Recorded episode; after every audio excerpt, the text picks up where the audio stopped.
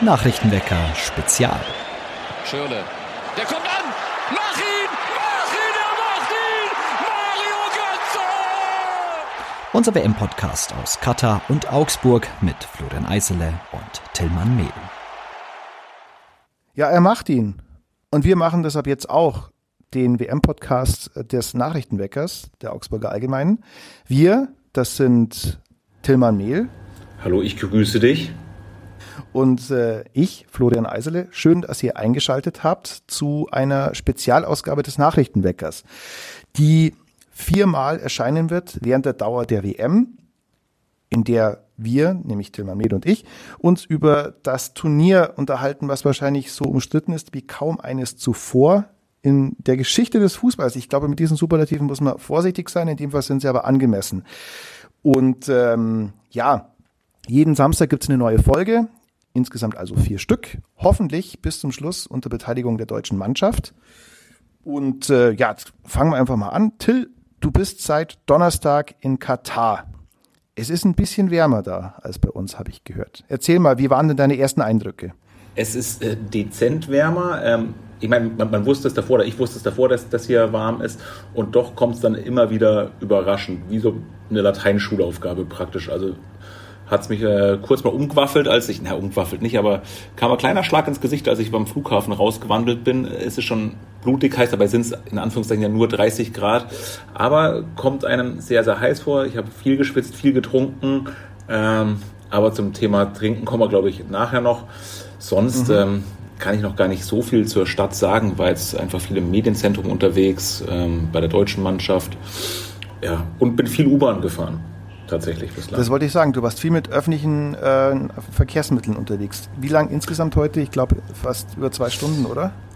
Ja, ähm, also Jetzt muss ich einmal hier kurz äh, Werbung machen. Äh, danke, danke, Herr lieber Herr VW, weil VW stellt einen äh, Shuttlebus zur Verfügung, der uns Journalisten von Doha ins Trainingszentrum der deutschen Mannschaft bringt. Äh, das Trainingszentrum ist ganz im Norden des Landes.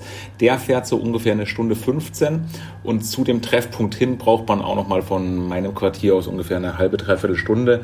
Also ja, war ich dann insgesamt irgendwie so ja, dreieinhalb, vier Stunden in irgendwelchen Bussen und U-Bahnen heute unterwegs.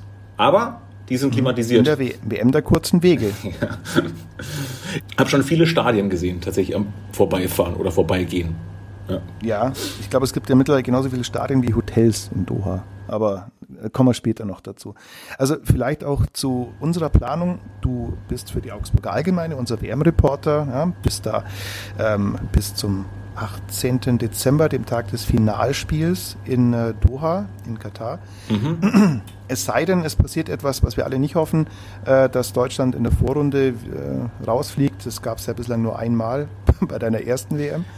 Ähm, und ähm, da hoffen wir mal, dass es diesmal ein bisschen besser läuft für dich und für also uns alle. Ich, ich sag mal so, meine Tochter hofft was anderes. ähm, die, die, tut immerhin so, als würde sie mich lieben. Ja? Aber ja. sonst, ähm, ja, ich gehe nicht davon aus, dass ich äh, nach der Vorrunde wieder nach Hause komme. Das sollte dann doch zu machen sein, diese Vorrundengruppe. Genau. Also deswegen ist es so, wir bereiten euch vor, hoffentlich gut, auf die Spiele der deutschen Nationalmannschaft, auf das, was sonst so von dieser WM zu erwarten ist. Und ähm, ja, geben auch äh, nicht nur einen sportlichen Ausblick, ähm, Till, du bist jetzt am Freitag ähm, zum ersten Mal so richtig komplett im Einsatz gewesen. Da gab es eine PK, eine Pressekonferenz beim DFB mit dem ja immer noch relativ frischen DFB-Präsident Bernd Neuendorf. Und die war ja schon ein bisschen äh, bemerkenswert, oder? Ja, ich finde bemerkenswert trifft es ganz gut. Also der Bernd Neuendorf hat das in ganz sachlichen Ton äh, vorgetragen, aber durchaus, ähm, durchaus scharfe Kritik geäußert an, an der FIFA, bisschen auch an Katar, vor allem aber an Gianni Infantino, dem FIFA-Präsidenten, der sich seiner Meinung nach da ähm, zu Themen äußert, zu denen er sich besser nicht oder anders äußern sollte, wie zum Beispiel den Dänen, denen die FIFA verboten hat, dass sie ein, ein Trikot trägt, auf dem drauf stand, äh, Menschenrechte sind für alle da und sich aber zum Beispiel gar nicht äußert zu den Protesten im Iran der Frauen da. Äh, der FIFA-Präsident, der auch sich vor der WM jetzt erbeten hat, doch mal bitte, bitte, bitte vor, für vier Wochen diese ganzen Menschenrechtssachen und dieses Gedönse sein zu lassen, sondern sich auf den Sport zu konzentrieren. Und das hat Bernd Neuendorf ähm, durchaus äh, hart in der Sache kritisiert. Also fand, fand ich bemerkenswert, ja.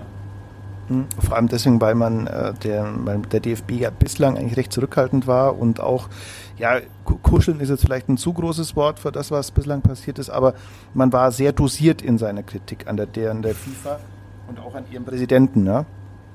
Absolut, ja. ja. Nichtsdestotrotz, ähm, im März sind wieder Präsidentschaftswahlen der FIFA. Gianni Infantino ist der einzige Kandidat. Der DFB immerhin unterstützt diese Kandidatur nicht, aber da es keinen Gegenkandidaten gibt, wird der, wird der gute Mann das noch ein paar weitere Jahre machen. Ja, da sind wir mal froh.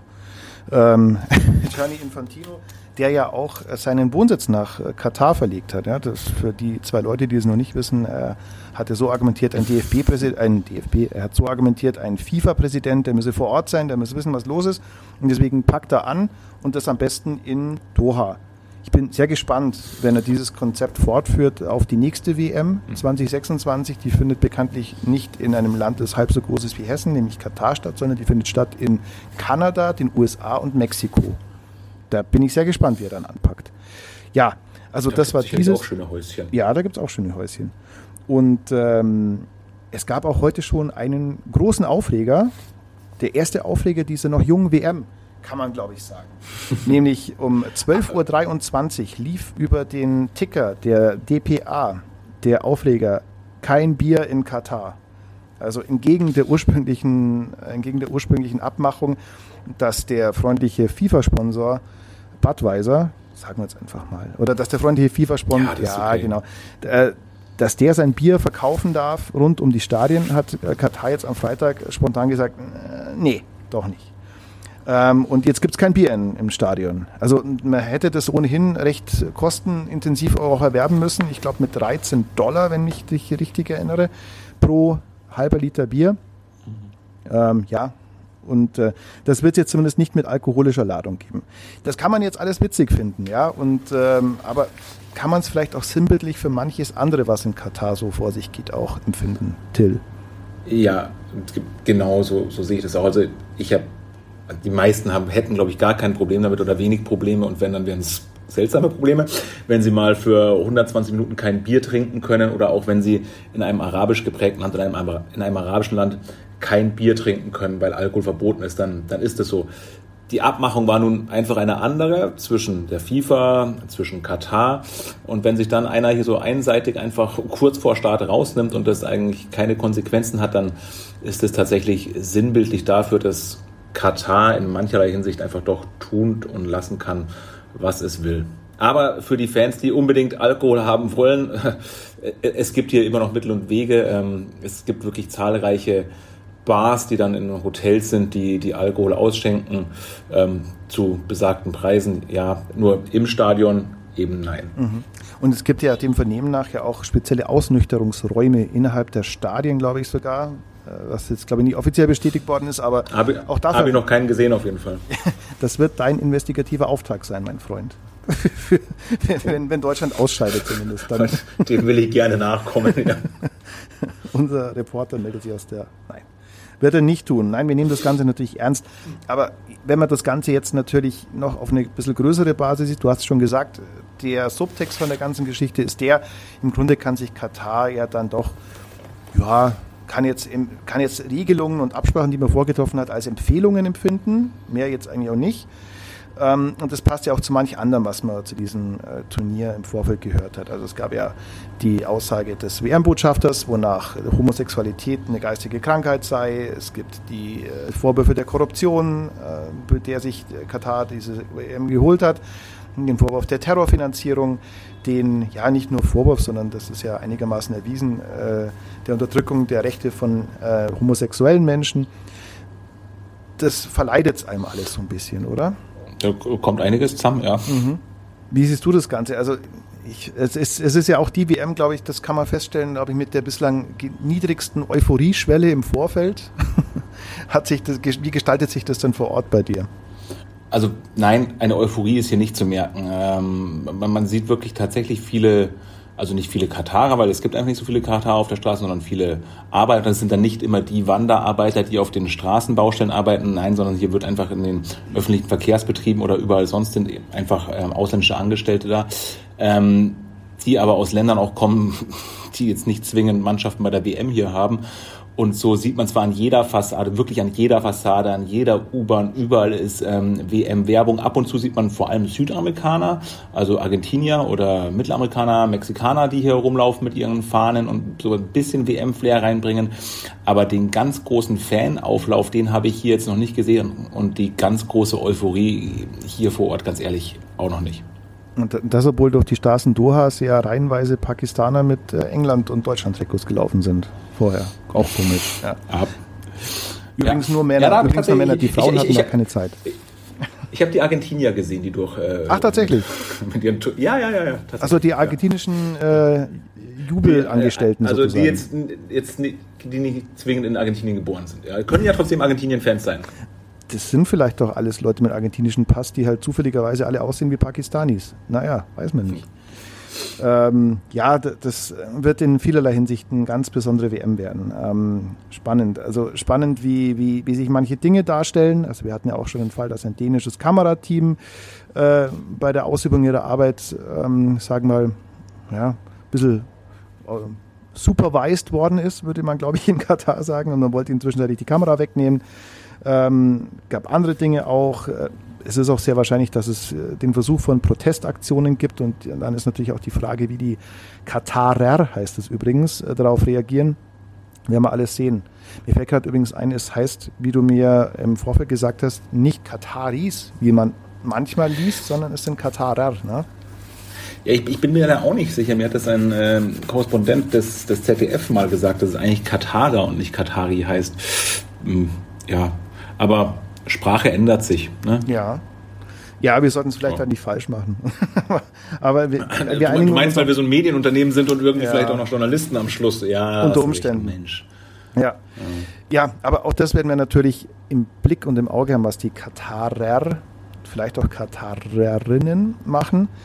Ähm, jetzt gehen wir aber doch auch mal zum sportlichen Ausblick. Das perfide an dem Fußball ist ja wirklich, dass er aber vielleicht wird hier vielleicht der Beweis erbracht, ob das äh, wirklich so ist, dass er eigentlich nur schwer kaputt zu kriegen ist. Ne? Weil in dem Moment, in dem das Spiel wirklich läuft und es spielen natürlich zwei Mannschaften äh, gegeneinander, die sich auch viereinhalb Jahre ja mittlerweile auf so ein Turnier vorbereitet haben, dann ist es natürlich jetzt mal losgelöst von allen kritischen Dingen, die man berichten muss und die wir auch berichten werden. Ähm, ja, natürlich eine sportliche Größenordnung, die das Ganze einfach darstellt. Es ist eine Fußball-WM, die gibt es nur alle vier Jahre. Und ähm, die kann man jetzt Begleitumstände finden, wie sie sind. Ein Teil unseres Auftrages und deines Auftrags in dem Fall ist natürlich auch das Sportliche zu beleuchten. Jetzt kommen wir vielleicht mal dahin. Ähm, wie siehst du die Leistungsstärke? Das wäre etwas, was wir unter normalen Umständen schon in Minute zwei gemacht hätten, aber wir machen es jetzt. Ähm, wie siehst du eigentlich die sportliche Leistungsstärke des deutschen Teams, lieber Till? Ich sehe die Leistungsstärke genau so stark, dass sie ins Viertelfinale kommen sollten und müssten. Alles darüber hinaus aber, aber Bonus ist ganz einfach deswegen, weil sie ein, ein herausragendes Mittelfeld haben und einen sehr guten Torwart. Ähm, das beides wirklich herausragend gut ist. Dann allerdings eine durchschnittliche Abwehr und ein, naja, ein, ein Angriff, der, der sich vielleicht noch finden muss. Und ähm, das sowas kann sich in, in einem Turnier mal finden und man kann auf so eine Welle kommen, aber eigentlich glaube ich nicht, dass das für, für den ganz großen Wurf reicht. Aber die Qualität ist, glaube ich, doch so groß, dass man ins Viertelfinale kommen sollte. Mhm. Es gibt ja viel Diskussion um den Sturm, respektive um die Aufstellung des Sturms. Jetzt hat als einziger äh, gegen den Oman am Mittwoch, dieses, äh, dieser ewig junge Klassiker, Deutschland gegen Oman, mhm. hat als einziger deutscher Spieler Niklas Füllkrug auf sich aufmerksam gemacht in Form des Tores. Ja, also da sagt man jetzt immer so, das ist vielleicht einer, der die letzten Minuten spielen könnte, wenn es hart auf hart kommt, was ja vielleicht so früh in der. Gruppenphase vielleicht besser noch nicht der Fall ist. Aber das ist jemand, der tatsächlich in dieses Turnier startet, indem er auf Wolke 7 schwebt. Ja, also zehn Tore in der Bundesliga, ist als Aufsteiger in die Bundesliga gegangen, hätte niemals gedacht, dass er dass er so eine Torquote hat und bei Verdienst einfach brutal läuft. Ich habe vor ein paar Wochen ein Interview mit Thomas Bräuch gehabt, der für die ARD das Turnier als, als Experte begleitet. Und der hat gesagt, im Grunde ist das eigentlich die Sache, auf die du aufpassen musst, dass du Leute hast, du hast, die haben einen Flow, weil es gibt ja keine Vorbereitung von der Woche, lief noch die Bundesliga-Saison. Und jetzt geht es eigentlich sofort los und Schlag auf Schlag. Es sind 64 Spiele in 29 Tagen. Und da könnte natürlich so einer wie Füllkrug, der, ja, bei dem es einfach ganz gut läuft, ja durchaus ein Faktor werden. Wie siehst du das? Ja, normal würde ich sagen, wenn einer einen Lauf hat, dann lass ihn laufen. ähm, aber Füllkrug ist, ist wirklich ein guter Mittelstürmer und der, anders als er, glaube ich, manchmal gesehen wird, ist es nicht nur einer, der vorne drin äh, steht und die, und die Bälle reinschädelt. Nee, der, der Typ kann auch was mit der, mit der Pille auch anfangen. Also der steht nicht so klotzig da vorne rum. Und trotzdem glaube ich, ähm, dass, dass Flick Harvards nicht draußen lassen wird. Ich glaube, dass er mit Harvards vorne drin anfangen wird, ähm, einfach weil er weil Flick auch ein bisschen wie Löw einer ist, der, der den Leuten lange vertraut und Harvards tatsächlich auch das Vertrauen bisher nur selten enttäuscht hat, finde ich, ähm, wenn er mal vorne drin gespielt hat. Also gegen England hat er getroffen, als er da, als er da reingekommen ist oder mhm. ähm, ich weiß nicht, ist er reingekommen oder hat von, von Anfang an gespielt, habe ich schon wieder vergessen. Auf jeden Fall hat er getroffen vorne drinnen. Ähm, ich glaube, dass das Füllgucken richtig, richtig guter Ersatz ist da vorne drin, aber im ersten Spiel noch nicht von Anfang an spielen wird. Mhm. Ja, und zumal ja auch ähm, das eine Brechstange wäre, die man idealerweise noch nicht gegen Japan auspacken muss am Mittwoch um 14 Uhr zur besten Zeit. Ähm, ja, ansonsten, wenn man sich das Turnier so anschaut, ähm, ich finde, es gibt eine Übermannschaft, äh, die ist, ähm, ja, das, die, die ist Brasilien. Mhm. Und danach kommen sehr viele, die halt auch ganz gut drauf sind, ja, aber wo jetzt auch nichts heißen muss, dass dann, ja, sagen wir, wie würde man sagen, die Breite ist auch dichter geworden. Die Spitze ist noch breiter geworden, ja, an, an der ganzen, mhm. an der mhm. ganzen Nummer. Also, wenn du, wenn du halt gut in dieses Turnier startest, und da sind wir wieder ein Punkt, Flow mitnehmen, ähm, dann ist vielleicht schon was möglich. Aber normalerweise wird, ähm, wenn es einigermaßen normal läuft, wird Brasilien da sehr weit kommen, ne? Das ist aber eine ganz steile These jetzt, Florian. Das haben wir vor dem Turnier noch nie gehört. Und am Schluss sagst du auch noch, dass ja. die Franzosen wahrscheinlich auch noch eine ganz passable Mannschaft, äh, Mannschaft haben und die Argentinier auch nicht zu unterschätzen sind. Ja. Ja, ja. Den Franzosen merkst du an, dass sie keine Brasilianer sind, aber ansonsten läuft es mit denen auch nicht. Können wir noch kurz sagen, dass die Belgier vielleicht sowas wie ein Geheimfavorit die sind? Belgier. Ich möchte einmal jetzt auch nochmal mit diesen Belgiern aufräumen. Die Belgier haben nichts zu melden. Ehrlich, ich sag's nochmal. Ich sag's vor jedem Turnier. Die Belgier sind die Hipster unter den, ja. unter den Mannschaften, total gehypt. Es kommt nie was Zählbares bei raus. Vergesst die Belgier und ich hoffe auch endlich, dass sich dieses nervige Thema, dieses Hips-Hypstertum nach dieser Turnier mal erledigt haben wird. Stehe ich zu oh. Belgien hier, also jetzt nicht Vorrunde raus, auch Ich klar, wusste gar nicht, dass so ein Wunderpunkt von dir ist. Schön, ja. das nervt einfach. Diese, also nichts, um Gottes Willen, nichts gegen Belgien als Land. Ja, ja super Pommes. Super Pommes, super ja, super andere Sachen. Ja, Schokolade ist auch toll aus Belgien, klar. Ganz ah, toll. Ja, mega, super. Mega. Liebe Grüße. Ja. Super Mannequin Piss, oder? Super ja, Mannequin Piss, oder? ganz toll. Und wie jetzt das Atomium, auch super, Mensch, stark. Aber ganz ehrlich, diese Mannschaft, und die Mannschaft kann nicht mal was dafür, weil dieses ganze Hype drumherum nervt. Aber nee, geh mir weg mit den Belgiern. Aber. Auf jeden Fall gibt es ein paar Mannschaften, die mindestens mindestens gleich stark wie die deutsche Mannschaft sind. Und ähm, ja, die, die Brasilianer wahrscheinlich wirklich eine Stufe noch drüber. Und ich würde auch sagen, die Franzosen eigentlich auch, auch wenn jetzt äh, Pogba nicht dabei ist, ähm, finde ich auch, dass sie doch mal eine, eine Klasse besser, nein, na, Klasse wäre schon viel, aber dass sie doch noch mal äh, besser sind, besser aufgestellt sind als die Deutschen. Mhm. Dahinter, aber hinter den beiden Mannschaften finde ich, ist, ist, ist viel möglich. Ja. Mhm. Übrigens, wenn Deutschland und Brasilien Erster werden, treffen die im Viertelfinale schon aufeinander. Müssen wir mal gucken. Müssen wir mal taktisch was gucken. Wenn du, wenn du da siehst, da gewinnt der Brasilianer alles, dann vielleicht mal. Da, da hat sich schon wieder Spanien. einer in den Turnierbaum rein verliebt. Sehr schön. Ja, ja, ja, klar. Muss man, muss man. Ja, für alle, ja, für alle Tipprunden hätte ich jetzt beinahe gesagt. Aber ja, ähm, das wird auf alle Fälle äh, spannend sein zu sehen, wie sich manche Mannschaften da entwickeln. Das Kickoff, den Kickoff der ganzen Veranstaltung bildet ja der ewig junge Klassiker zwischen dem Katar, katarischen Team und Ecuador. Mhm. Und ich habe gehört, da bist du vor Ort, lieber Till. Ich habe auf jeden Fall vor, hinzugehen. Ich habe eine, mir wurde von der FIFA ein Ticket ähm, zugesprochen. Jetzt ist nur die Frage, wie die Medientermine am Sonntag fallen, ob es sich ausgeht alles. Ähm, aber ja, eigentlich hätte ich schon, hätte ich schon Lust, mir das anzuschauen. Mhm. Ähm, also schon die Eröffnungsfeier. Auch, wie, wie, wie, wie sind die Fans da drauf in dem, in dem Stadion? Wie, ja, wie, gut, so eine Eröffnungsfeier, die sind auch nicht austauschbar, aber sie ähneln sich dann doch. Ja, aber welche, ähm, aber welche Leute da auf der Ehrentribüne hocken? Sitzt da Darth Vader neben, neben, weiß ich nicht, äh, Charles Batman. Manson und, und weiß ich nicht, wem sonst noch, ja? Also wer kommt denn da eigentlich? Wer kommt denn da und sagt, Mensch, Katar, das ist jetzt ein Turnier, das gucke ich mir mal an vor Ort. Und zwar neben meinem Freund dem Gianni und neben meinem Freund dem Emir. Ja, ja, ja ich, also tatsächlich, so kritisch wir hier in, ähm, in Mitteleuropa Gianni Infantino sehen, so sehr genießt er großen Rückhalt wirklich in vielen anderen Kontinentalverbänden. Also aus Afrika oder Asien ähm, wirst du jetzt wenig kritische Stimmen zu Gianni Infantino hören, meine ich. Mhm. Das ja, das ist, ist wohl ähm, wahr, ja.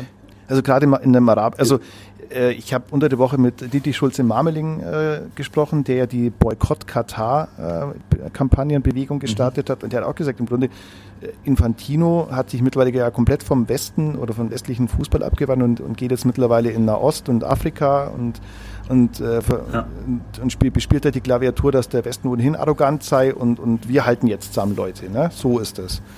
Klar, der hat eine andere Agenda, der, der Mann. Aber ja, und dann ist es natürlich auch ja, interessant. wird auf jeden Fall eine, eine illustre, eine illustre ja, Tribüne definitiv. wird es auf jeden Fall werden, ja. Ja, und dann ist es ja. Und jetzt magst du aber kein, du magst jetzt aber keinen Tipp von mir hören zum Eröffnungsspiel, oder? Ach du, ich hätte gerne einen Tipp von dir zum Eröffnungsspiel. Aber ah, Tipp. Ah, ähm, äh, Ecuador gewinnt 3-0. Okay, wie viele Tore Carlos Grueso vom FC Augsburg, wenn ich fragen darf? Ist Carlos Grueso äh, gesundheitlich so weit, dass er spielen kann, tatsächlich? Ja, also ich weiß, das weiß man noch nicht das weiß man auch in Augsburg noch nicht. Also ich glaube, das wissen auch die Ecuadorianer noch nicht so hundertprozentig. Ich glaube, wenn er halbwegs laufen kann, dann ist er, glaube ich, schon dabei, weil für Ecuador das Ganze ja ganz furchtbar wichtig ist. Äh, weil mhm. wenn man in diese Gruppe weiterkommen möchte, ich glaube, die Holländer sind ja auch noch dabei, gegen die wird man eher keinen Start machen, dann sollte man tunlichst das Spiel gegen den Gastgeber Schrägstrich Außenseiter Katar gewinnen. Ja, insofern, ich glaube, wenn er irgendwie spielen kann, dann wird der Carlos, der Grueso, äh, auf dem Platz stehen am Sonntag.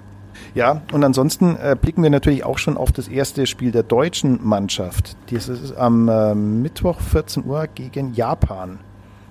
Jetzt sag mal, die Japaner sind auch nicht die, die Kleinen von früher. Ne? Also Japan, hier äh, Kamada mit von Frankfurt, kein ganz schlechter.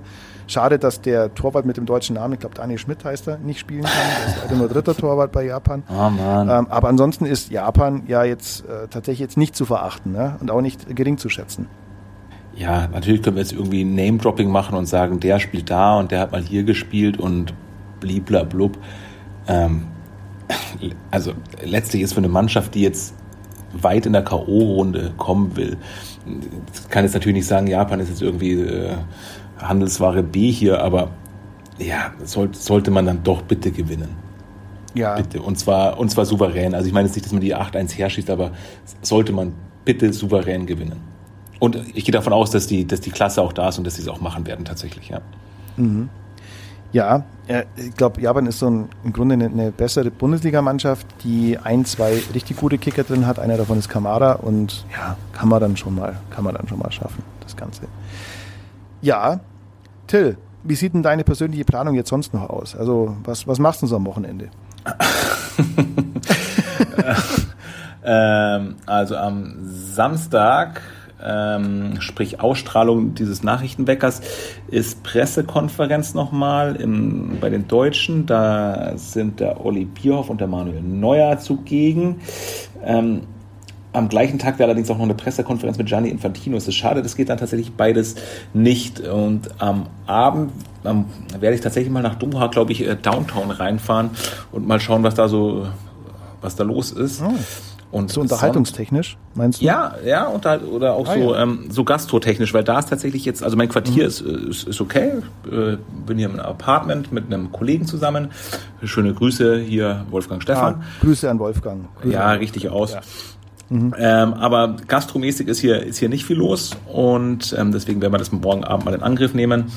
Und am Sonntag ist dann wieder ein normaler Arbeitstag, wie Sie es gehört werden während ja, einer WM. Klar. Ja so wie sie das für anständige WM-Reporter gehört. Ja, das soll's jetzt erstmal gewesen sein mit der ersten Folge dieses Podcasts, diesen Podcast. Erstmal schön, dass ihr euch den angehört habt und offenbar an dieser Stelle angelangt seid, was nämlich bedeutet, dass ihr bis zum Ende gekommen seid. Auch davon stark. Verrückt. Ja, hätten wir ja nicht gedacht. Und ähm, ja, abonniert uns gerne, sofern ihr das noch nicht getan habt, den Nachrichtenwecker. Und ähm, uns gibt es überall da, wo es Podcasts gibt. Und wenn man äh, sagt, man möchte sich irgendwie nicht anmelden bei irgendwelchen Plattformen, das geht auch auf dem Webplayer auf unserer Homepage augsburger-allgemeine.de. Ja, und da bleibt uns erstmal nur soweit erstmal vielen Dank zu sagen. Ciao, Till. Ich sag auch danke. Ja. Ciao, Florian. Es war Ja. wunderbar mit dir. Ja, und wir hören uns wieder am äh, nächsten Samstag. Da wissen wir dann schon ein bisschen mehr von der ersten Turnierwoche ähm, und vom Auftritt der deutschen Mannschaft. Und dann geht es natürlich schon alles um das Knuckle-Match gegen äh, Spanien. Ja? Aber da blicken wir jetzt schon weit in die Zukunft. Soweit. Vielen Dank. Schönes Wochenende euch allen und bis bald. Ciao. Ciao, ciao. Nachrichtenwecker ist ein Podcast der Augsburger Allgemeinen. Alles, was in Augsburg wichtig ist, findet ihr auch in den Shownotes und auf augsburger-allgemeine.de.